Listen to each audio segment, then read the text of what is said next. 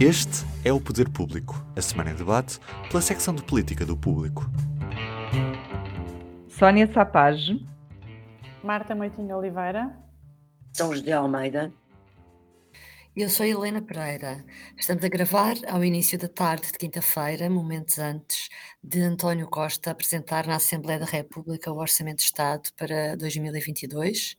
Aqui o diretor do Público, Manuel Carvalho, já apelidou de compasso de espera, pois é quase igual ao apresentado no final do ano passado e que foi chumbado, e que não responde por inteiro aos novos problemas criados com a guerra na Ucrânia.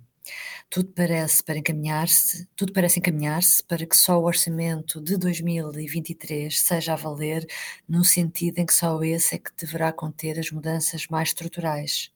Vejamos, por exemplo, o que o Presidente da República disse no discurso de 25 de Abril. Pediu mais investimento na defesa, voltou esta semana a insistir que é preciso valorizar as carreiras militares e que para isso é preciso dinheiro. Ora, o orçamento de defesa tem menos 800 mil euros do que apresentado em outubro do ano passado e a, Ministra da Defesa justifica essa diferença com o facto deste governo ter menos uma Secretaria de Estado do que o anterior. Sónia, começando por aqui, Marcelo, ao mesmo tempo, não exigiu que esse investimento na defesa fosse feito já. Estará ele também mais apostado em olhar para 2023 e em fazer pressão mais para o orçamento de 2023 do que para o de 22, porque aliás o de 23 começa agora em junho, uh, começa a ser preparado nos gabinetes. Na verdade, isto é como se 2022 fosse um ano totalmente perdido em, em termos orçamentais.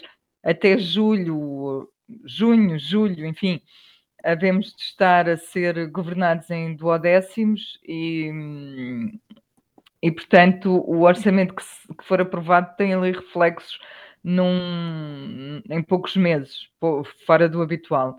Uh, no fundo, eu acho que estamos mesmo todos eh, com os olhos postos em 2023 e os partidos nem sequer mostram especial interesse em influenciar muito o, este orçamento, em negociar.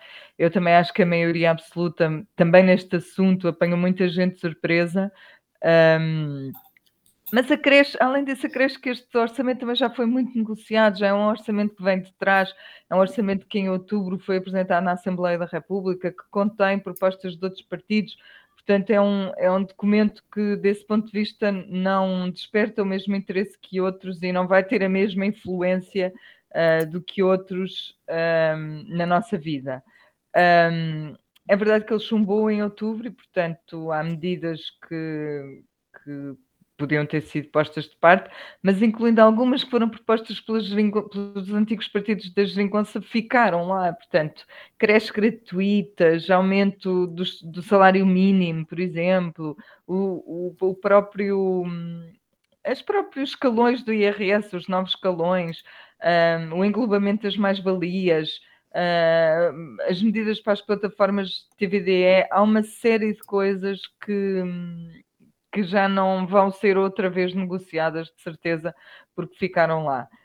Um, o estranho é que este orçamento, chegamos a um momento em que este orçamento parece que não é da Geringonça, parece que não é do João Leão, parece que também não é do Medina, porque já vinha meio feito, e, e não é de quase ninguém. Portanto, acho que todos estamos com, com essa sensação de que é um orçamento órfão. Olha, boa, boa ideia, um orçamento órfão.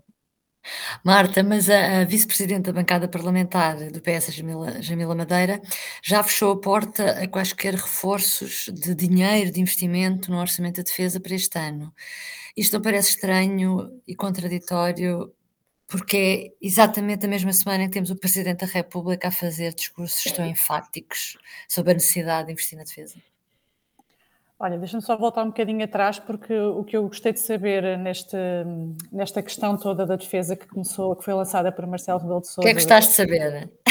Eu gostei de saber que uma Secretaria de Estado custa 800, custa 800 mil euros. Mil. É Vocês sabiam? Não sabiam? Pois não. não. Ficámos a saber não. a partir de agora, sempre que há governo, governo maior ou governo menor, nós podemos fazer 800 mil vezes não sei o quê e pronto, ficamos a saber. Será que, é que é. custam todas o mesmo? Epá, eu acredito que não, mas uh, se calhar uma um bocadinho mais pesada chega ao milhão, não é? É verdade. Portanto, é verdade. quantos milhões poupou este governo a ser mais pequeno. Temos, pois, temos de fazer é a conta. Fazer contas, é fazer contas. É isso, é isso, foi o que eu pensei. Mas pronto, uh, independentemente disto, que é uma coisa interessante que vai, vai ficar para o futuro, uh, eu, eu aqui eu não acho. Só, para, só para entrar no, na vossa piadola, quer dizer, nem todas as secretarias de Estado têm o mesmo peso, as mesmas áreas, Claro que não, têm mais. Claro. E o mesmo preço. Claro, nós estávamos É o que eu estou a dizer. Esta dos combatentes devia ser até das mais baratinhas. Então era, era isso, nós vamos chegar ao milhão. Uma Secretaria de Estado vale um milhão. Se calhar um dia conseguimos fazer este, este título.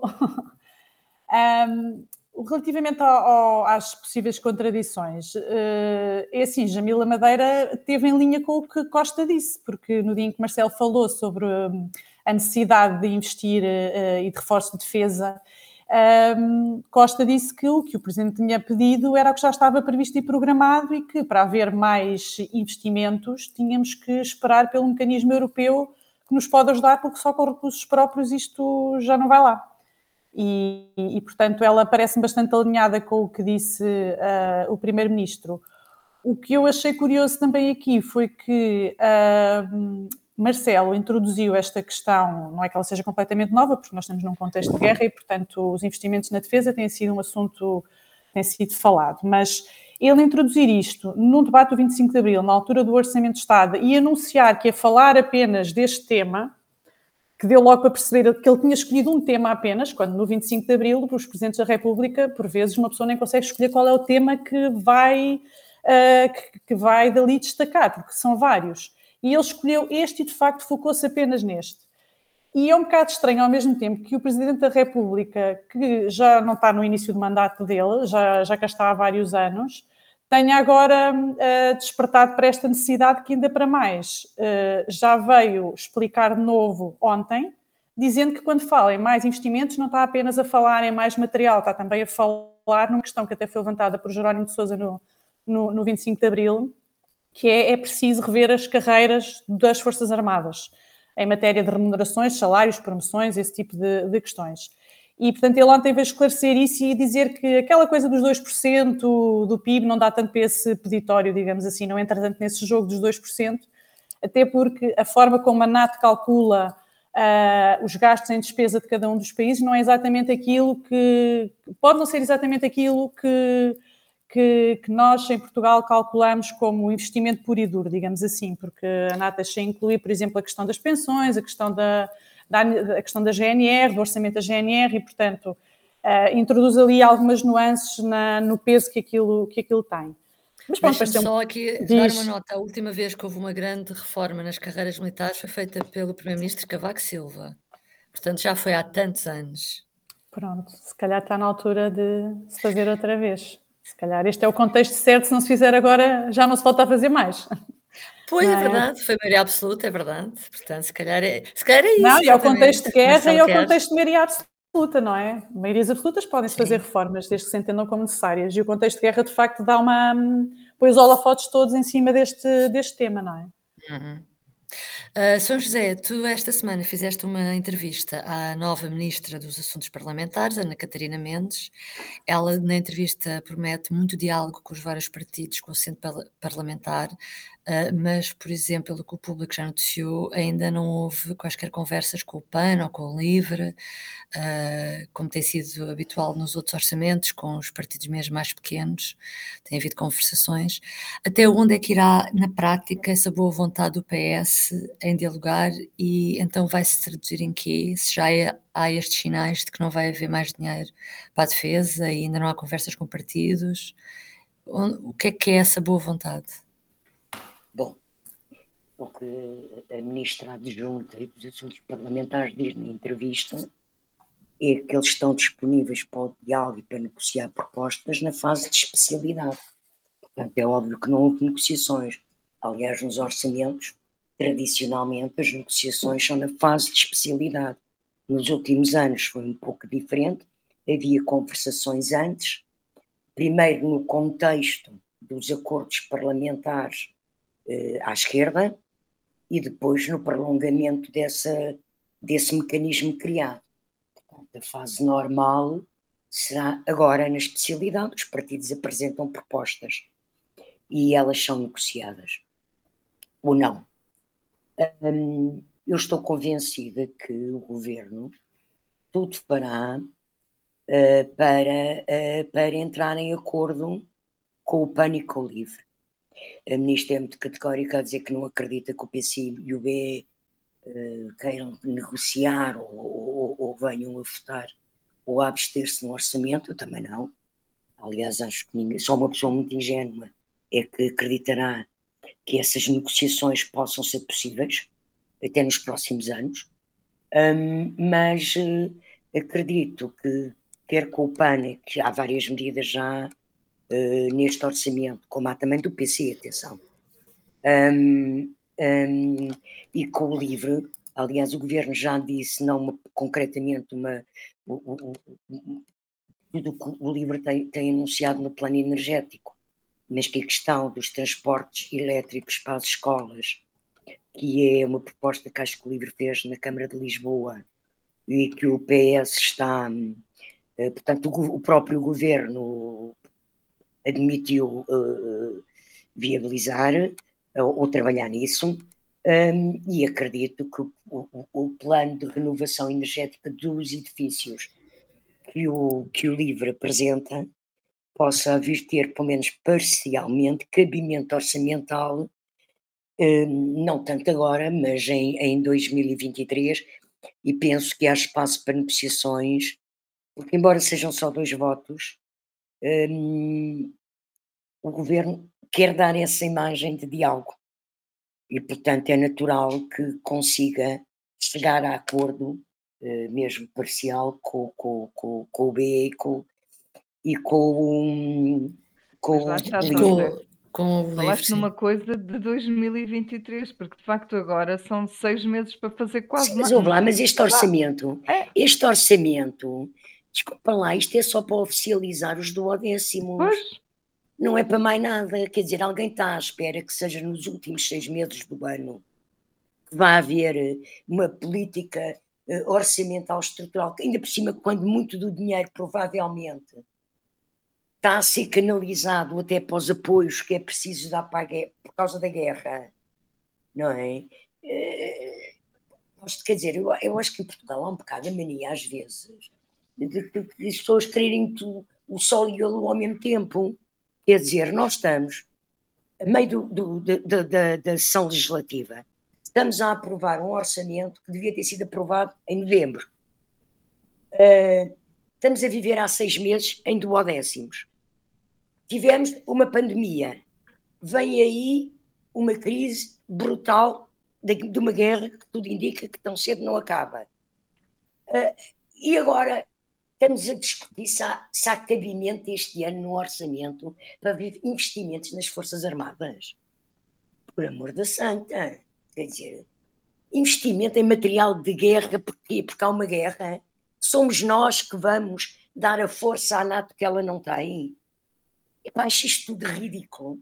Quando há prioridades imensas, é evidente que o salário dos, dos, dos, dos elementos, dos, dos, dos soldados e dos oficiais das Forças Armadas é, é uma questão maior, evidente, como o salário de todos nós. Em Portugal ganha-se mal. E as Forças Armadas ganham menos que as Forças de Segurança, e nesse sentido há um desequilíbrio. Agora, tornar isso como a grande questão do país por amor de Deus, eu estou mais preocupada, verdadeiramente mais preocupada, com a viabilidade e a concretização dos apoios por causa da guerra. Então não gostaste muito do, do discurso do, de Marcelo, São José? Achei completamente despropositado. Desajustado, pois. Desajustado para o momento. Então, a preocupação do Presidente da República num país como Portugal, com as debilidades como Portugal, com a situação como está, a, a prioridade que o presidente acha que, existe para o país é as Forças Armadas. Quer dizer, é despropositado. Uhum. Uh, Sónia, em breve os trabalhos parlamentares serão interrompidos para a discussão do Orçamento de Estado na Assembleia. Uh, haverá ali só algumas semanas em que é possível aprovar ainda alguns projetos de lei. Quais é que serão as prioridades do PS nesse pouco tempo que resta?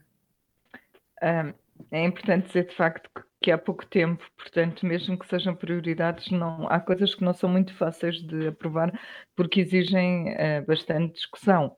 Mas as prioridades do PS, de algum modo, já foram sendo descritas por vários responsáveis políticos que falaram sobre isso.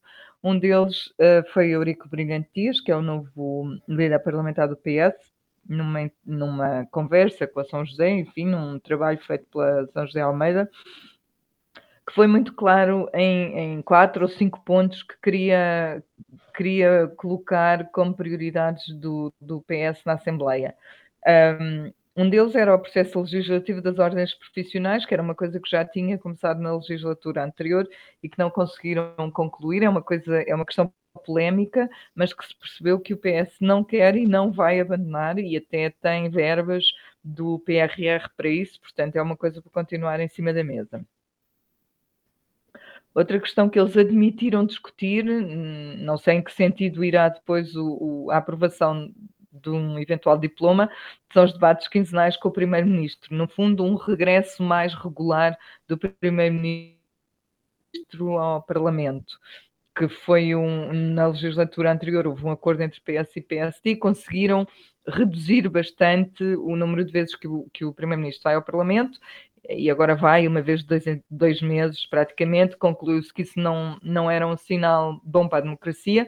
Fomos inclusivamente muito penalizados em, em estudos eh, sobre a qualidade da democracia em Portugal, sim. rankings, por causa disso. Portanto, isso é outra, outra pista que ele nos deixou. Um, também falou, não estou certa exatamente de, de, de que é que se referia, mas eu lembro-me que ele falou do regimento da Assembleia, portanto, regras internas da Assembleia. Falou da eutanásia, que é um, uma questão que está pendurada pelo veto do Presidente e que já há partidos que entregaram propostas, o Bloco de Esquerda já entregou. entregou. Disse que iriam refletir, por exemplo, sobre a questão da lei da, da nacionalidade dos separaditas, ah, que é uma coisa que também tem estado em cima da mesa nos últimos tempos, e, eu, e a outra questão que eu me lembro de uma mistura de conversa entre o Eurico Brilhantias e agora a ministra na entrevista de hoje é a questão da, da, da, das leis eleitorais. De, ele fala em votos desperdiçados, ela fala nos votos dos imigrantes. No fundo, abrem a porta a não, não acontecer outra vez o que aconteceu desta vez, de alguns votos serem destruídos ou, ou desperdiçados, é, é, é, é o termo que eles usam a ministra é mesmo perentória a dizer é. que a fotocópia do cartão de cidadão ou do bilhete de identidade junto ao boletim de votos, que é contra a lei da É, e portanto, essa é uma coisa que percebemos que é uma prioridade também deles, portanto, acabar com essa regra que causou tantas dúvidas nas últimas eleições. Agora, no essencial, e, e, e volta ao que disse a respeito do orçamento, a questão é que isto é de facto um ano perdido. Também, eh, também em termos legislativos, é um ano completamente perdido, porque nós estamos desde outubro praticamente sem aprovar leis, porque o Parlamento teve fechado, teve a Comissão Permanente a trabalhar, entretanto abre, entrega-se o orçamento, portanto agora vai começar o processo todo de discussão do orçamento na especialidade, que demora pelo menos um mês, vai ser votado, entretanto temos um mês até às férias, não sei o que é que dará para aprovar nesse, nesse mês. Entretanto, há férias parlamentares. Quando viermos das férias parlamentares, temos se calhar mais um, um visito. Entretanto, é entregue o novo orçamento. Começa outra vez o, o processo de discussão, de votação, etc., do novo orçamento. E o que é que acontece? Estamos em dezembro.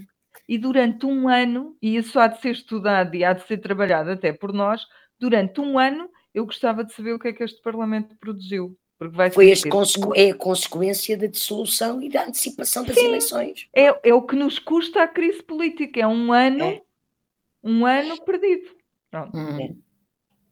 Uh, Marta, deixa-me só voltar ao 25 de Abril e àquilo que a São José dizia há pouco sobre o discurso de, de Marcelo Rebelo de Souza. Uh, sobre a defesa. Uh, mas ne nesse momento, vários partidos puseram a tónica na necessidade de evitar extremismos e o Chega chegou mesmo a desafiar uh, Marcelo a não condecorar quem promoveu nacionalizações e expropriações. Uh, isso é isto tem traço geral daquela série de discursos nesse dia.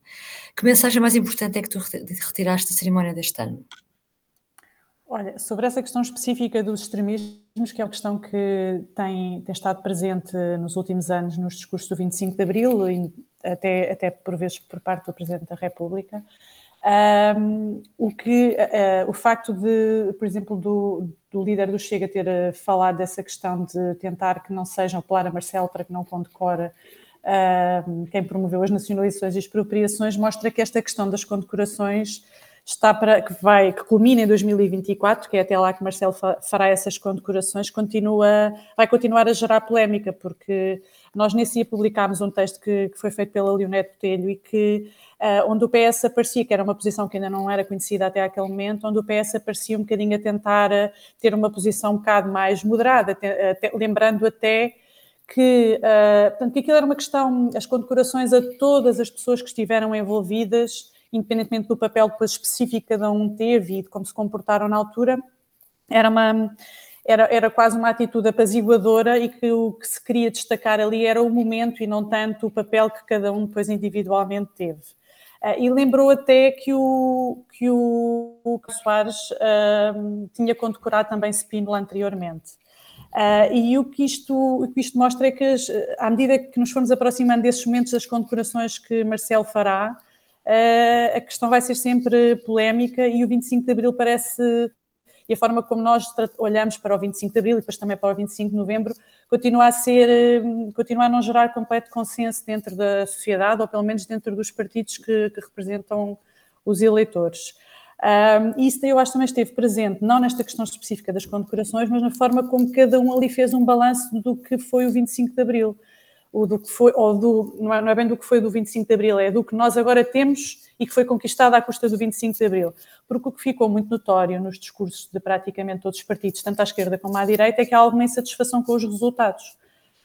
Um, as conquistas ainda não foram totalmente uh, conseguidas, uh, à esquerda isso foi muito visível, mas à direita, por exemplo, o Rui Rio veio falar das reformas que estão por fazer e que poderiam, uh, poderiam libertar mais o país, digamos assim, Uh, e, portanto, eu acho que isso foi uma tónica, foi um bocadinho abafada por esta questão do Presidente ter falado das Forças Armadas, mas que esteve, mas foi muito uh, transversal aos partidos praticamente todos. Uhum. E esta semana, finalmente, São José desapareceram as máscaras uh, das salas de aula e da maior parte dos espaços, ficaram só uh, nos hospitais e transportes públicos, não é? Este tema da pandemia é um tema que sempre te preocupou especialmente. Há apenas duas semanas, a Diretora-Geral da Saúde, Graça Freitas, dizia que a obrigação do uso da máscara só podia terminar quando estivermos todos num patamar mais seguro, o que parecia que ainda ia demorar algum tempo. Entretanto, o Conselho de Ministros decidiu tomar esta decisão de facilitar uh, uh, tirar a obrigação do uso de máscaras. Estavas à espera desta decisão tão rápida?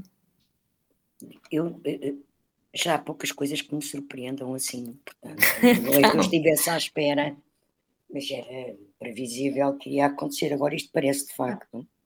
Hum, ao princípio, esta, esta, as políticas sobre a pandemia eram um bocadinho descoordenadas, percebe-se? Ninguém sabia o que, é que era a pandemia, como é que se devia agir, tudo bem, foi-se aprendendo, apalpando o caminho.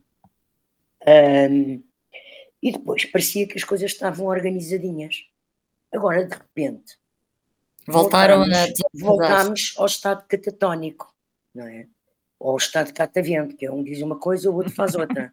Não é? Pronto. Catavento um, é melhor que catatónica. É, Gosto mais. É mais, é mais. É, é mais, mais pesado. Catavento até anda com o ar. Um, e, e, eu acho surpreendente, quer dizer, numa semana, porque vai ser Páscoa, a doutora Graça Freitas vem com ar pungente, grave, alertar, cuidado, não tirem as máscaras, arejem os convívios, uh, mantenham as distâncias, cuidado com os contágios, etc, etc. Oito dias depois, o Conselho de Ministros aprova que já não é preciso máscara para lado nenhum, quase, não é? Eu hoje, por exemplo, uhum. estive num tribunal para ser testemunha e nos tribunais não é já preciso. Já não é preciso, pois, pois. Um, e há um sítio estão pessoas umas em cima das outras que não se conhecem. Eh, pronto, uhum. podem contaminar-se. Não sei, eu, eu, não sei, eu espero que, que, não haja consequências graves. Vamos ver uh, como é que é o, o, o evoluir dos números um, e, e se não vamos ter que o governo aponta mais ou menos, embora a coisa não seja muito assumida, aponta mais ou menos que no outono provavelmente tomam-se novamente medidas restritivas, como máscaras, por causa ah, é? da época e do, do de, de, dos contágios, porque é uma época de mais contágios, de várias Não, ela deixou também. em aberto essa possibilidade. Ela não, deixou. Outono e inverno, haver. Sim. Se for preciso, tomaremos. Sim, pois. ela deixou. Um, vamos ver se não tem que ser mais cedo, que, que vão regressar medidas. Uh, pronto, eu, eu acho um pouco estranho hum. esta mudança de posição em oito dias a não ser que a diretora-geral, como mudou o governo, agora já não responda perante este governo e perante esta ministra que é a mesma. Mas sim, acho, um cima. Bocado, sim, sim, acho sim. um bocado estranha esta descoordenação hum, nesta matéria, com uma diferença de oito dias. Uhum. Felizmente, como anda tudo muito preocupado com, com, com a guerra por motivos importantes e depois com outras questões laterais como esta agora, este aumenta do dinheiro, o aumento do dinheiro para, para as Forças Armadas, agora a correrem em força. Parece não está a dar a devida atenção a esta do, coisa. Do, do, do, rápido e já para Angola, não é? Pronto. Ou rápido e em força para, para Angola. Cuidado com as uh, comparações, não daqui a pouco estás com o PCP. Um, um, surto belicista. Não é um surto de Covid, é um surto belicista. um, queres com isso dizer que não se está a falar da pandemia, não é? é, é, é, muito entusiasmados com as imagens da guerra na televisão, agora está tudo muito belicista. Pronto. Uh, mas um, eu acho que, olha, não sei se está a dar atenção, se não. Um, eu não ouço números. Parece que já não há Covid e depois, quando vou à procura de números, parece que a situação em Portugal não está assim tão boa e que as incidências estão a aumentar. O RT voltou a subir, é verdade. Pois, é verdade. portanto, olha, vamos ver. Pode vamos ser ver. só um efeito da queda da máscara. Exatamente. Uh, para terminar, público notório, Sónia. Começo eu? Então, Sim. o meu público notório é um número e é o número de 5 mil professores que o governo anunciou um, agora que vai buscar para responder aos mais ou menos 20 mil alunos que ainda estão sem professor a uma disciplina. Eu só acho curioso porque estamos em abril, 28 de abril. As aulas, período, as aulas, entretanto, acabam, no caso do meu filho, por exemplo, a 15 de junho. Um, portanto, é de perguntar se isto não poderia ter sido feito antes. Uhum. Marta, Era preciso é um novo ministro, enfim. Acrescentar aí uma coisa, Sónia: o novo ministro é o secretário de Estado. Que já lá estava. Que já lá estava. Justamente, exatamente. Se calhar o problema era o ministro. se calhar, se calhar. Marta, continua tu. Qual é o teu público notório? Também é um número, que isto hoje está muito número. Ah, é tudo números, vá. tudo números, tudo números. Então, são 31 meses foi o tempo que o Tribunal Constitucional precisou para decidir sobre o pedido de fiscalização que a Provedora de Justiça tinha feito relativamente à lei de metadados. E, e o Tribunal Constitucional precisou de 31 meses para decidir sobre este assunto. E, entretanto, foram ah, usados os metadados. Pronto, foram é. usados os metadados, eventualmente usados, porque aquilo é, aquilo estamos a falar de uma disposição da lei para uma, uma eventual utilização. E, e pronto, e é muito curioso porque esta lei ainda por cima é de 2008 Portanto, nós estamos a falar de uma lei de 2008. Já ninguém se lembrava disso. Eu já nem sei o que é que sobra desta lei, era uma coisa que de facto eu gostava de saber, mas pronto, isto tem, tem, tem estas coisas curiosas do tempo que a justiça precisa para decidir e, e também isto, o que é que se pode fazer uma meses, lei. 31 para as meses. perceberem bem, 31 meses são dois anos e meio. Pronto, hum. dois anos e meio. São José, tu 12 também mais 12, 24 mais 6, 30, portanto, são dois anos e meio e um mês. Lá está as contas. São José, também trazes o número para o público? Não, não, não, não, não trago. Então.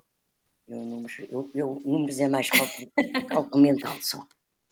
Um, é um, uma notícia uh, que, que, eu li e que veio no público e que fiquei feliz de saber que afinal o Chega não vai comprar a sede do Caldas do CDS, porque não foi sequer feita a proposta ao patriarcado, o Chega só fez o anúncio da coisa que queria, que tinha 7 milhões, acho que é esse o valor para pagar, e, e Nuno Melo veio esclarecer que o CDS não ia sair do Caldas, que as rendas estavam em dia e que, um, portanto, o Caldas não ia ser vendido. Eu acho bem, porque o Caldas está emblematicamente ligado ao CDS. Quer dizer, o Chega pode roubar eleitores ao CDS, mas ficar com a célula do Largo do Caldas até me pareceria um bocadinho de mau gosto, uh, deselegante. Um, e, e, mas também é bom porque, entretanto, olha, voltou-se a ler notícias com o Melo e voltou, voltou a voltámos a ouvir falar do CDS, que já não é um partido parlamentar, e que mesmo assim, portanto, acho que o CDS devia agradecer ao Chega ter criado este caso, porque o permitiu vir às páginas dos jornais e às televisões, uh, numa Para semana, os em, uh, numa semana em que se discute o orçamento de Estado. Acho que então, ó, terminamos o Caldas deviam enviar uma prenda até para, para, para, ali para a Miguel Lupe e para a sede do Chega. Exatamente. Um, que, São José, então terminamos muito bem, terminamos com agradecimento, é uma coisa simpática, é, é. Uh, positiva. Eles uma vez mandaram o retrato, o Portas uma vez mandou o retrato do Freitas para a sede do PS. Pois foi, pois Aqueles foi. agora podem também mandar qualquer coisa a agradecer ao... ao... Fica aqui a sugestão, fica Chega. aqui a sugestão ao CDS uh, e pronto, ficamos por aqui hoje. Obrigada por nos ter acompanhado, voltamos para a semana. Até para a semana. Até para a semana. O público fica no ouvido.